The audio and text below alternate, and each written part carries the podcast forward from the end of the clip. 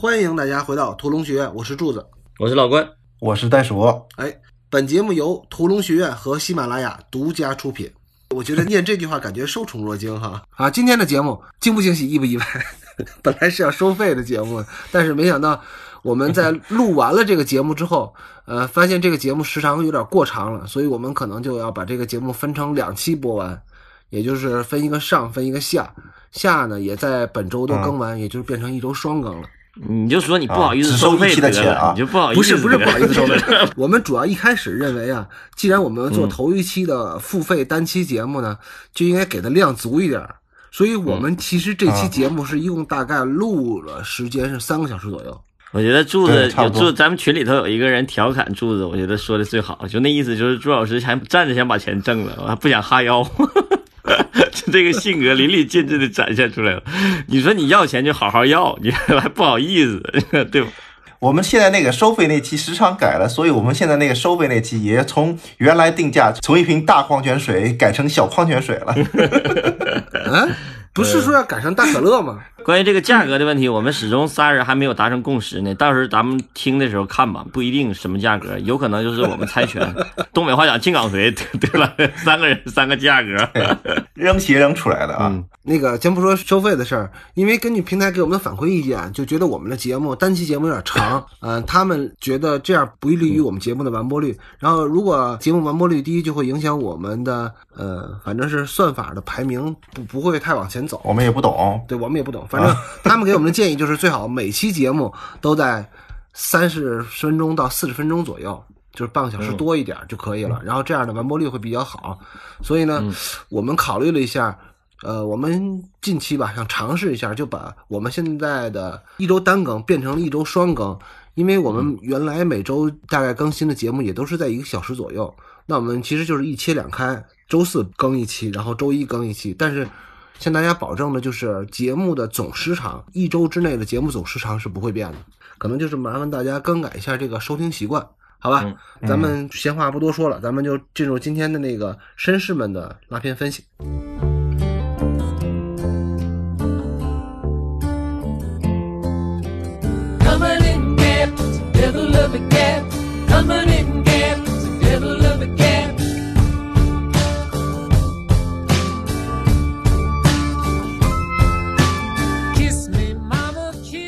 今天咱们要说的这片子呢，是最近在疫情期间还能坚持上映的一个为数不多的新片儿，是在院线里上映的吗？应该是。豆瓣显示啊，《绅士们》这部电影上映日期是二零二零年一月二十四日，是在美国上的。对吧？那会儿美国还没事儿呢。对，那会儿其实美国有事儿，但是美国不知道他自己有事儿。对，打了俩月抄作业没抄嘛。大部分有事儿的人都没觉得自己有事儿。而且这部片子是最近这些上的片子里边评分是确实是比较高的。说白了，这片子我看第二遍的时候，我觉得还挺好看的。说白了，其实我们没太想聊这个，只不过就是偶尔发现了，然后柱子先看的，看完以后觉得挺好，然后我又下来看，看完以后我也觉得挺好的。袋鼠又看了，也他也觉得也挺好的，然后仨人就一拍即合，就决定打破了我们之前设下的规定，要聊《无间道》的事儿。不好意思啊，兄弟们，不好意思，有点不靠谱啊，中间加一加三。绅士们是因为什么呢？是因为我看到了一些网友们对《绅士们》这个电影的评价。让我感觉，哎，我为什么跟大家看到的是一个有点差异的一部电影？这个让我感觉哎挺有兴趣的。为什么说呢？因为我看到很多网友的评论都是说，呃，绅士们其实是盖里奇的，是新瓶装旧酒的回归之作。嗯，呃，盖里奇又回到了他以前的老路上，就是两杆大烟枪啊，像偷拐抢骗啊，就这个老路上。我个人感觉啊。当然了，尤其在那个《星际穿越》最后一期的评论里边，就好多观众其实说我是胡说八道。我那我就继续胡说八道啊！我是感觉这个片子好像跟盖里奇以前的那两部代表作《偷拐抢骗》还有《两杆大烟枪》是完全不一样的，尤其是叙事手法上是完全不一样。所以我觉得我可能跟一些人看的是有信息差的。我也就是因为这个信息差，所以我就是撺的这俩人要录一期关于绅士们这个节目。大家觉得那个盖里奇新瓶装旧酒，其实还是因为大家能看到，这又是盖里奇在讲几帮人之间的故事，在重复自己。是我们且不说他重不重复自己了，即使他重复自己，我觉得这片子也挺好看的。重复自己不应该成为口碑不好的一个原因。嗯，我看完以后，我第一感觉就是，哎，盖里奇的味儿还在，而且盖里奇让我觉得最惊喜的是，盖里奇这一次他这个剧作模型这么规矩，这么规整。蝎子第一幕、第二幕、第三幕尾声，哇，盖里奇也会这么玩，而且关键他的味儿还在，这个太厉害了，这个是让我觉得特别想要深入研究的一个课题。就如果要是盖里奇还是之前那样似的，就是块状的来回来去的翻来覆去倒腾这点事儿，互相之间做内部的因果关系的套嵌和勾连。如果要是还是那样，那可能是回到过去了。但是我觉得这一次我在真正深入研究之前，我这一次我看完的第一观感就是。这是一个很规整的三幕机啊，多么规整！而且它在镜头语言上都很明确的给了，就拉大幕的那些，就比如黑场啊、拉大幕那种，把这个三幕分的非常清晰。但是它为什么幕这么清晰？然后。盖里奇的味儿还在，哇，这个太有意思了，这个太厉害了。然后我真正深入看了以后，仔细琢磨他的叙事了以后，我就觉得这个确实太高级了，比他之前做那个东西高级多了。就是在老关跟袋鼠的总括之后，我相信大部分我们的听友是看过这片子的，但是肯定也有一部分听友是没有看过这片子的。所以呢，我就用一句话，好吧，比一句话多一点来讲述一下这个故事大概讲了一个什么事儿啊？这也是我百度来的啊。其实百度上好像还没有这个剧情简介，就是本片其实讲述了什么呢？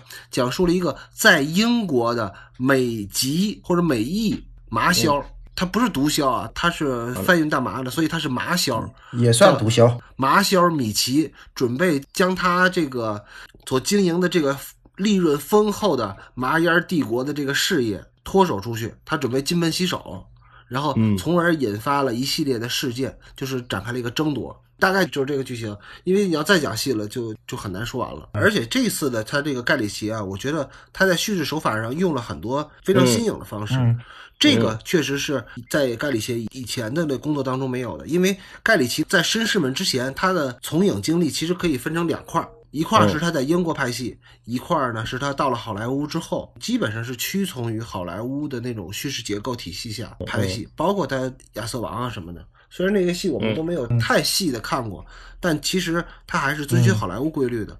到《绅士们》这部戏，他反而又回到了他自己的最独特的那种风格，就是盖里奇式的那种风格。嗯，而且这盖里奇式的风格，确实在某个时间段也影响了咱们中国的国产片，比如《疯狂石头》，对对对，模仿盖里奇的风格啊，嗯，包括的话视觉风格跟那个结构风格，嗯，对，包括他的节奏、叙事节奏。但是我还是要明确一点，就是说。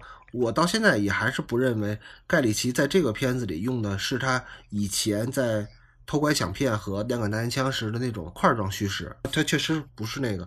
如果您是这么理解的，那咱们可以就在接下来就可以讨论一下这个事儿啊，好吧？嗯嗯。因为那个我们就是打算在一集之内就把这个电影讲完，所以呢，我们可能在本期节目里就不是特别细致的去拉这个片子，因为这个片子最有独特风味的地儿。是人到中年的盖里奇，他用了他这些年的积淀，既保留了自己的特色，又在他的意业上又有非常大的精进，所以我们就要看看他到底是在怎么讲这个故事的。我们今天主要分析的还是就是，呃，绅士们这个片子的叙事，就中年盖里奇的求新求变。对，呃，这个片子像老关说的似的，它有非常规整的一个剧作结构，有蝎子，第一幕、第二幕、第三幕，还有一个小尾声。嗯，它的蝎子是从。十四秒就开始了，一直到两分十四秒，等于两分钟的一个蝎子啊。影片在这个片头厂牌还没有这个播完的时候，它的同期声其实就进了。影片正式开始的时候是男主角米奇，他应该算男主角吧？我都有点怀疑。主角他他肯定是主角。嗯，马修麦康纳饰演的这个男主角米奇进了酒馆，其实这个酒馆就是他自己的，能看得出来啊。他要了一杯啤酒和一个咸鸡蛋。不是，我就觉得这个早点吃的特别东北哈。卤蛋肯定不可能咸鸭蛋。然后影片通过点唱机引入了一个有缘的音乐，然后开始了米奇的一段自述，就是他就是其实讲了就黑道成功学吧。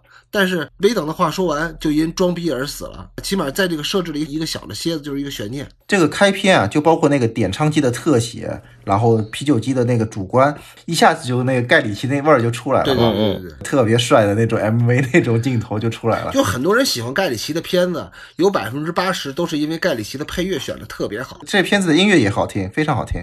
这也跟昆汀一样，昆汀片子的音乐也特别好听。昆汀那个片子《低俗小说》是先出的，这个是后出的，是吧？然后低俗小说是九四年，对，然后盖里奇的处女作《两杆大烟枪》是九八年吧，所以说这么说的话，其实盖里奇的风格其实应该也受了昆汀的影响。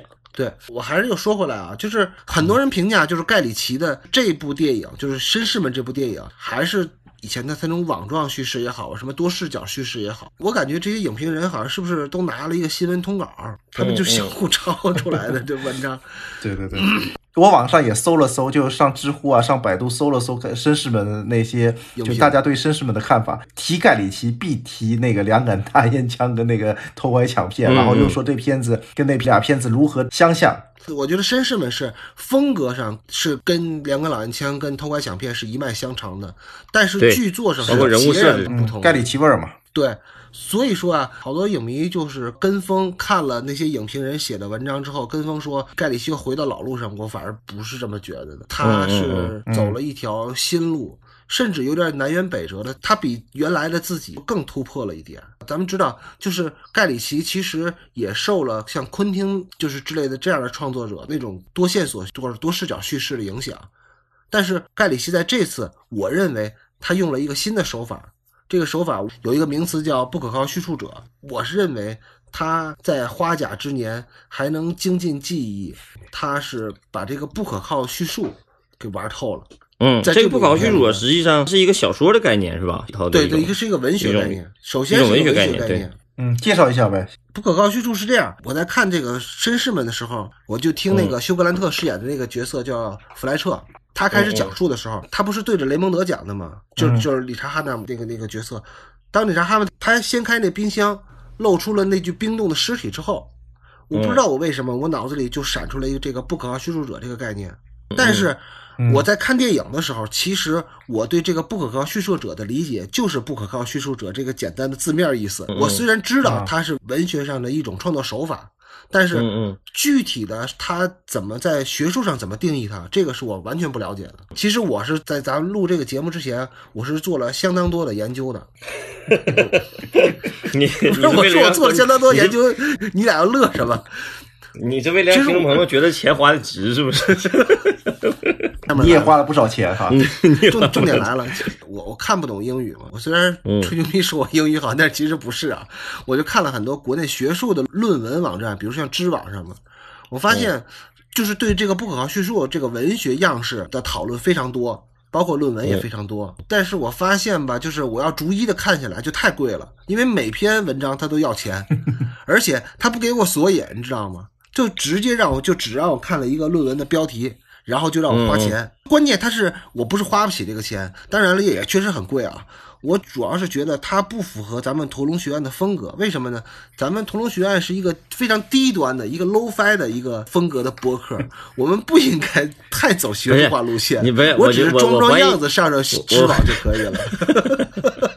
我怀疑你也是因为作为一个电影学院毕业生，对电影学院的学术严谨性心知肚明。如果要是不是因为翟天临翟老师把这个事儿给揭出来，你也就糊弄过去。但实际上你花那个钱也是不一定值得的，主要是容易不是我容易被忽悠。我上的知网，知网上不光是那个电影的论文，而且好多文学样式的，也有好多啊非常知名的院校的。我主要是觉得他们那些吧太漫无边际，我我有点抓不住重点。嗯，所以我就想看看有没有免费的知识我可以学一下啊。所以呢，功夫不负有心人，我真的在那个网易公开课上确实找到了一个牛津大学的一个公开课，一个女老师讲的文学与样式，哎嗯，好像是文学与形式，就四节课，其中第一节课就是讲的不可靠叙述。但是我发现听完他第一节课之后啊，他那一节课好像就一个小时左右吧，但是我又是用了三个小时来听的。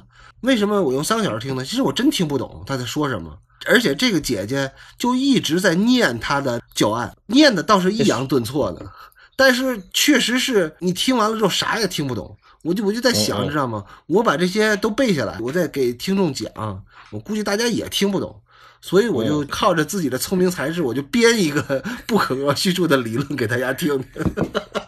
所以大家现在可就是，如果如果你觉得上当受骗了，你可以退订。我们今天要讲的不可靠叙述啊，就是是我自己编的。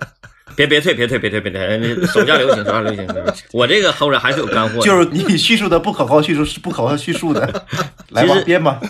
你你柱子，你先编还是我给你解释解释？我先编，你再解释吧。咱们都应该正经点啊。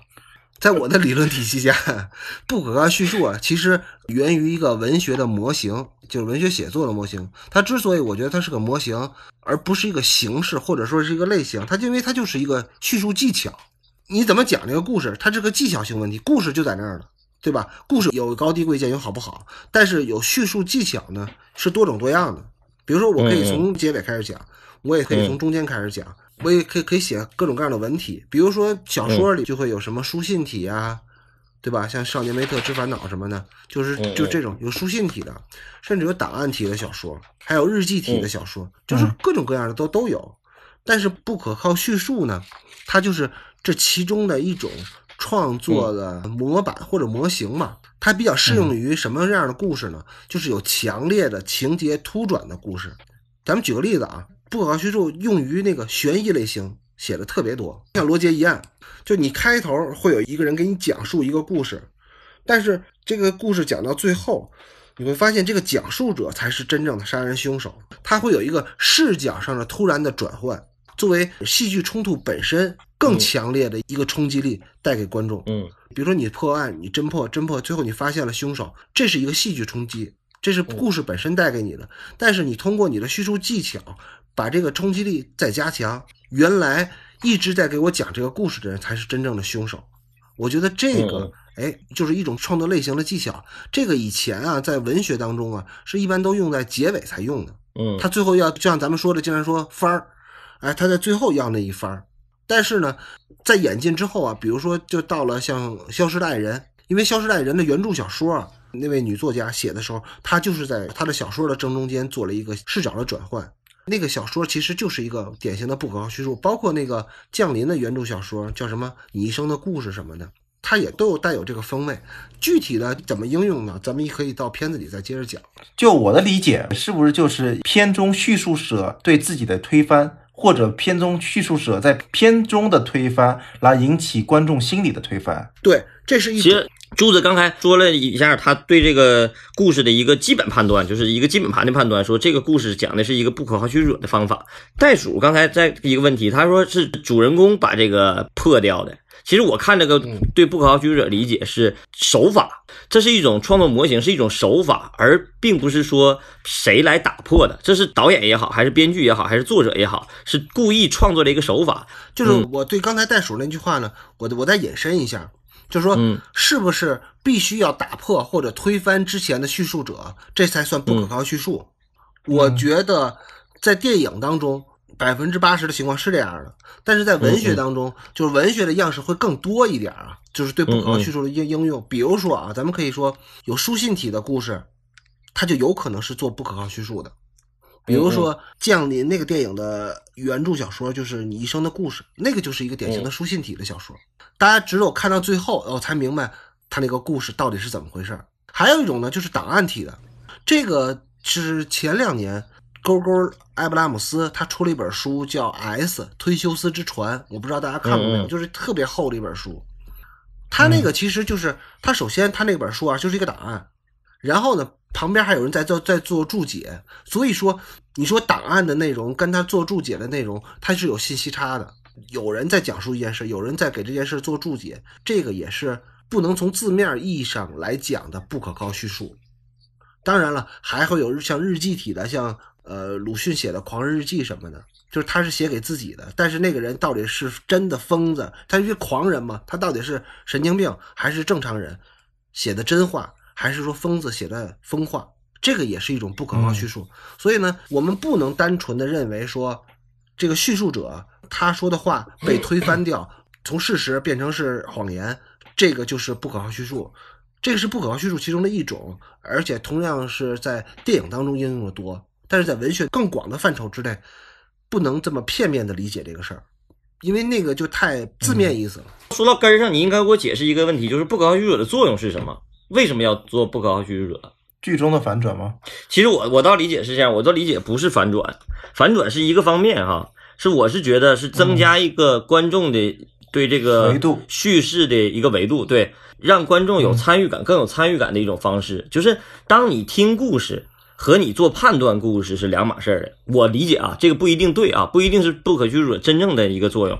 就是如果我看故事，我就是跟着你一个人讲。如果要是我没有看到你是叙事者的话，我看不到你剧中人在叙述一个故事的话，就是导演就是完全客观的讲一个故事，一个上帝视角来讲这故事的话，那我就会认认真真的跟着你走。这我就是带着你走，我没有参与感。但是你如果要是制造一个不可靠叙述者的话，那我这个看的过程就带有一种参与性。观众在里思考，边看边思考。对对对，咱结合这个片头，我就觉得我是听了柱子说这个不可靠叙述这个概念以后，然后我再仔细再琢磨他这个东西，挺有意思的。他这个第一个镜头，第一个表现方式就让我觉得非常有意思，就是主人公开场的时候是一个主人公跟那坐着，就是马修麦康纳那个角色跟那坐着，但是我们听到的是内心独白。你知道吗？他第一句话是内心独白，说我是怎么怎么么，我是个国王，怎么怎么着。然后紧接着到自言自语，这个是一般情况下，比如说，要不然这个人自言自语就是说了，就是把整个对着镜头说，要不然就全内心独白。但是他是这个镜头这一个镜头内，先从内心独白，然后接到自言自语。反正我给我我当时观影的感受就是，这个故事是谁来讲的？是这个人在独白讲的，还是他这句话跟谁说的？我看不懂，这是我看，这是我第一个看不懂。但是提起我一根筋，我就觉得有兴趣了，往外看嘛。然后紧接着一把枪出场了，顶着咣把他打死了。我觉得这个就更有意思了，就是就是我看过一个不高居者的，就是那种所谓论文还是书啊，反正就那有一句话说的特别好，就是他说，如果你有意想把一个人塑造成一个骗子，就必须得让读者知道他不可靠，就是你得让观众，就是这个人如果要是个骗子的话，你得先让观众去觉得他不可靠。所以说我我一看，我，这人死了。那我就觉得就更有意思了，因为他讲故事，他给我讲故事，但是他从开始讲故事的第一句话他就死了。你这个你就回忆到当年萨姆门德斯拍那个那个美国美国美人的时候，第一个镜头其实也是不可靠叙述者，就是他是一个死人，就上开场就说我已经死了，一个死人来讲一个真实的故事，那观众的这个兴趣点就是完全从一个代入感变成一个参与者了。我觉得这个才可能是这种不可靠叙述者给我带来的最有意思的好玩的点。就像你柱子刚才说的，就是不可靠叙述者经常会遇到一个什么情境呢？就是什么类型比较适合不可靠叙述者呢？就是悬疑剧。导演带着我走的同时，我会想要参与进来，我想猜这个太有意思，这个刺激感确实是挺有意思的，这个维度是特别好玩的维度。而且我还是觉得还有一点想说的，就是咱们群里头也还有一个小朋友，可能是不太了解这个行业，完了就想了解一下，就我们经常会提到第一幕、第二幕、第三幕是个啥意思。然后我那会儿就说，我想找一个特别好的一个比较规整的一个片子来讲第一幕、第二幕、第三幕，包括蝎子。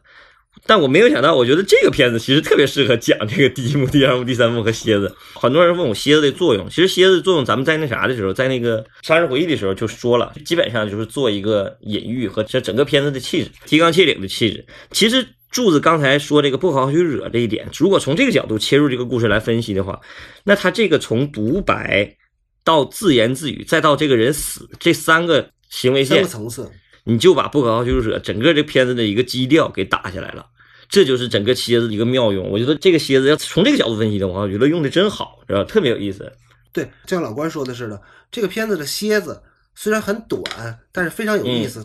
你乍一看啊，你花了这么多钱拍电影，不可能把马修麦康纳在两分钟就干掉了，他也不可能在后边的片子里再也不出现了。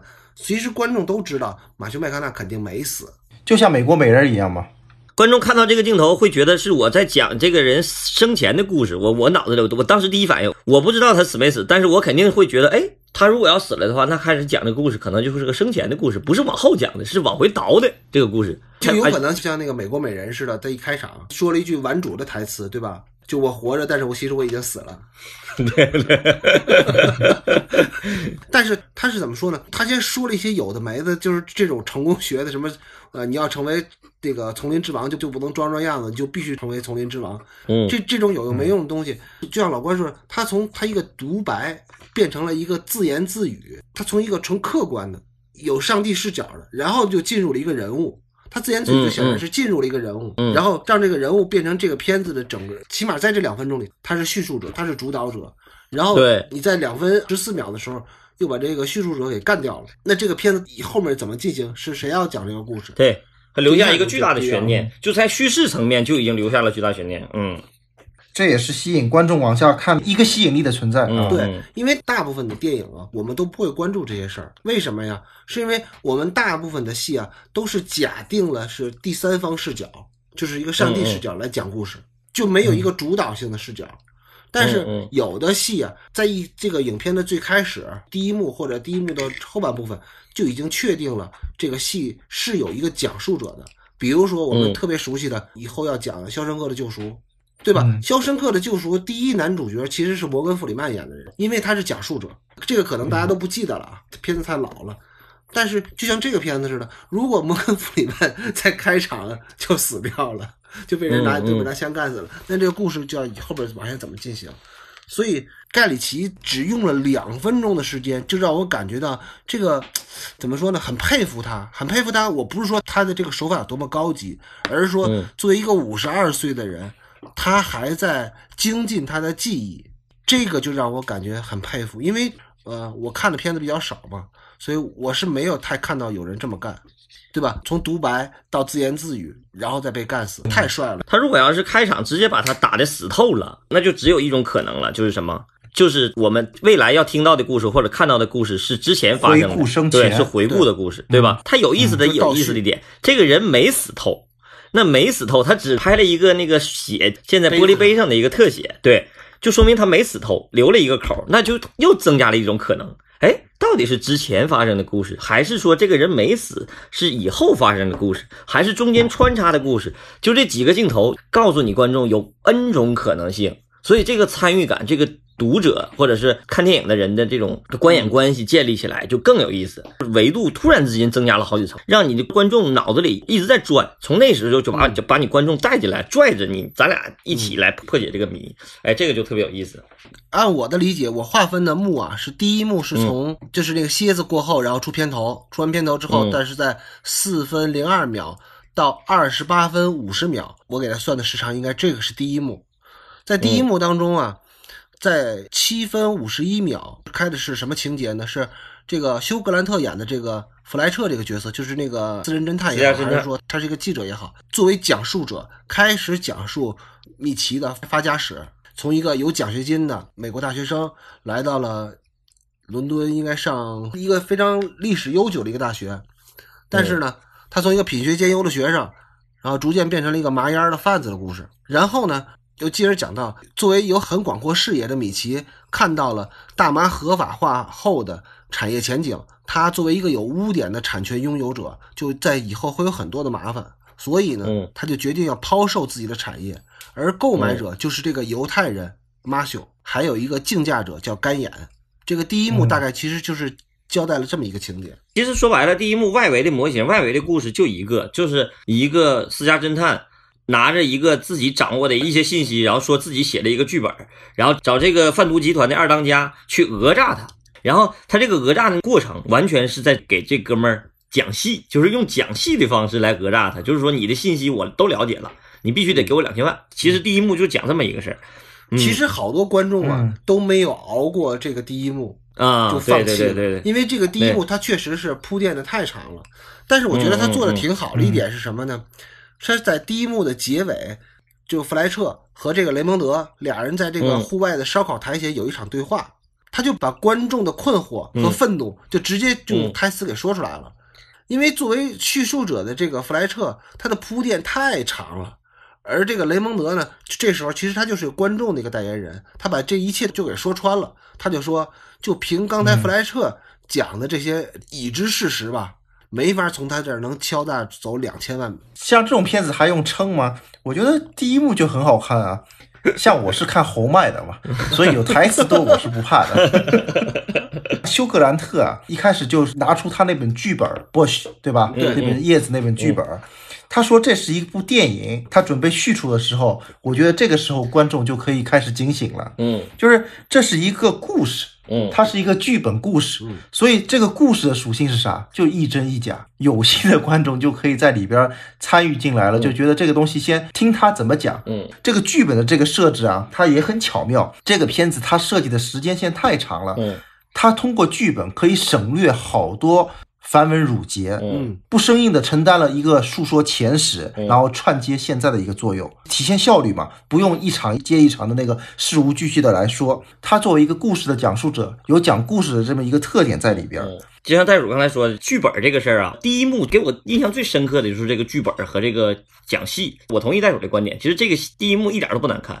咱哪怕不是说台词以外，因为他用了好多视觉手法。看起来特别有意思，这个确实是盖里奇的功力。盖里奇不单纯的是讲故事厉害，他拍摄的时候，他用那个视听语言和用手法都很帅，就是咱就说用很帅的那种手法。这一集咱不用太讲细节的视视听语言，这个大家可以自己去看。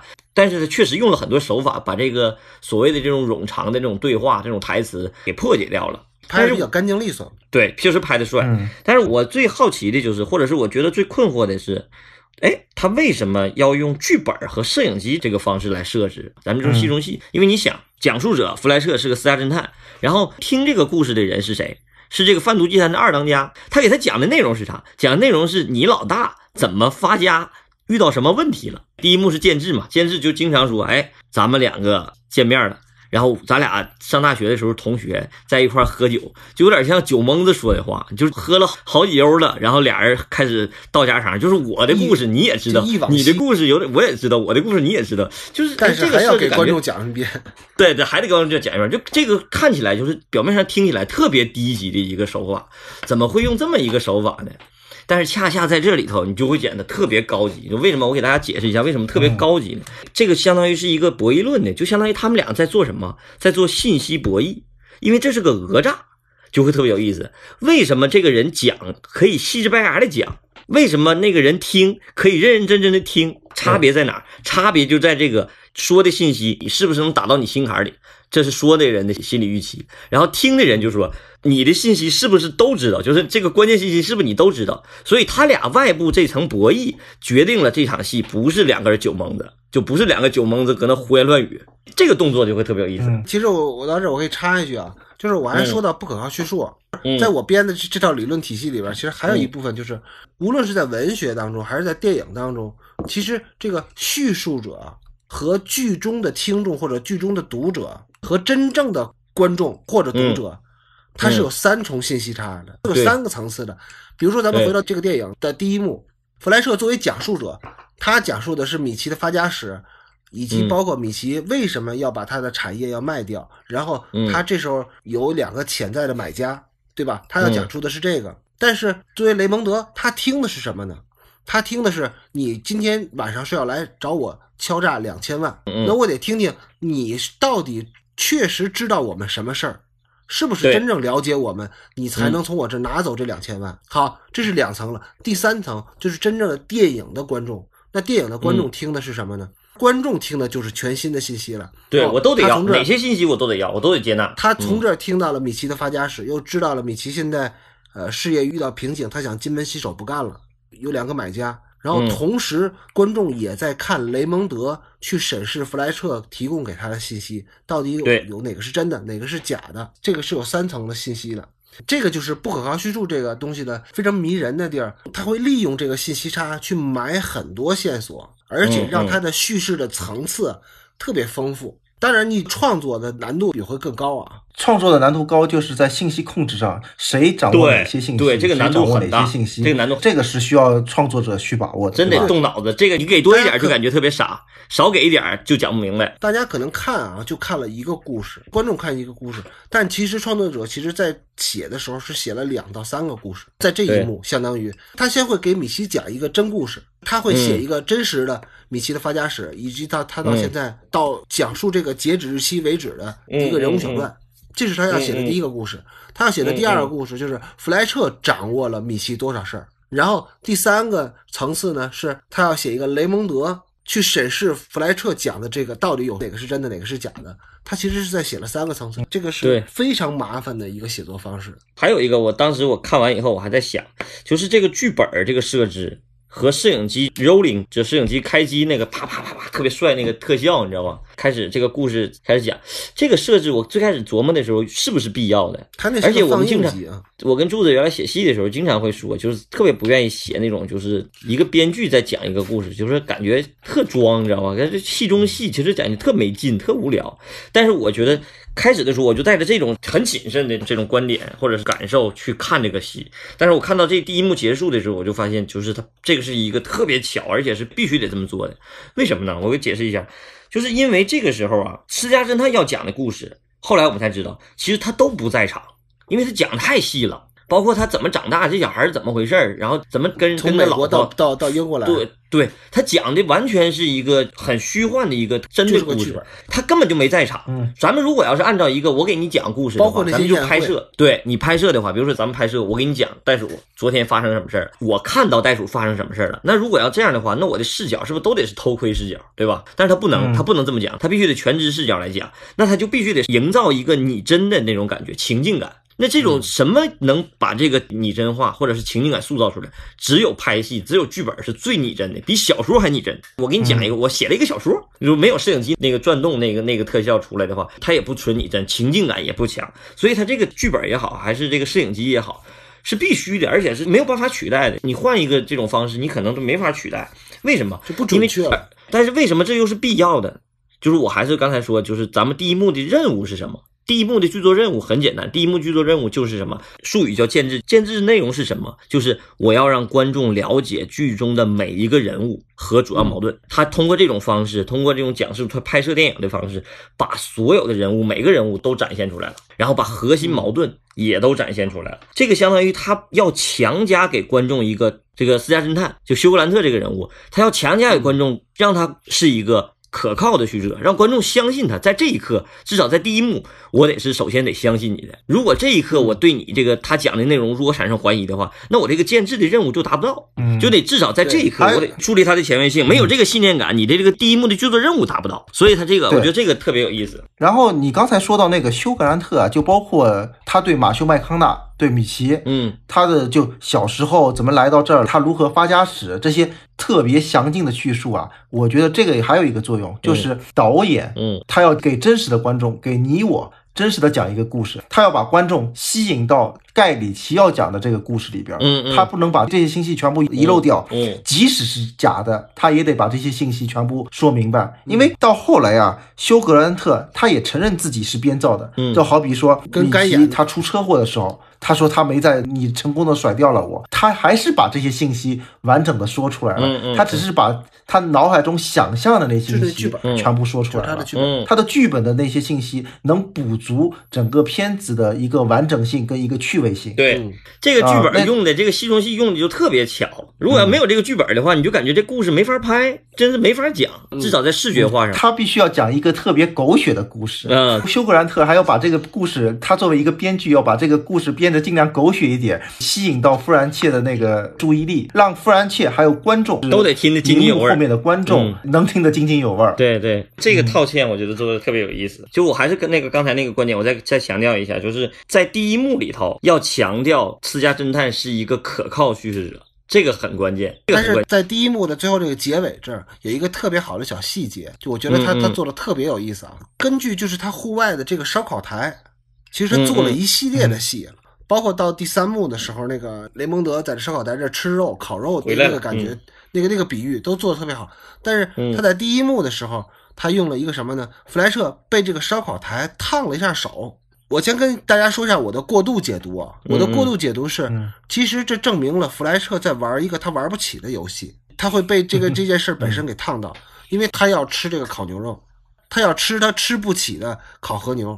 他为什么他在玩一个他玩不起的游戏呢？其实，在第二幕接下来就会出现一个特别有意思的事儿。关于第一幕，我还有一个想说的，就是马修和他妻子的那个关系。嗯嗯。你有没有发现，作为一个黑帮片，嗯。他所有的矛盾都特别集中，嗯。就全部聚集在这个事件当中，嗯。让主人公完全围绕这个事件，他的性格也围绕这个事件。就马修扮演的那个米切，他没有一个出口，他现在把他设置成一个像老关一样的媳妇儿迷，嗯。宠妻狂，然后 对，这个其实就给米切那个角色有了一个出口，在这个戏里边也成为了一个剧作动力，那而个且是他的一个弱点。他如果没有一个媳妇儿迷这一点，有些事儿他都有点说不太明白。嗯，所以他赋予马修这个人一个媳妇儿迷这么一个身份，嗯在这个剧里也很有意思。嗯嗯，这也是他最大的弱点，也是那个爆点。就这岔开一脚很高级。嗯嗯，为后面也做了好多铺垫。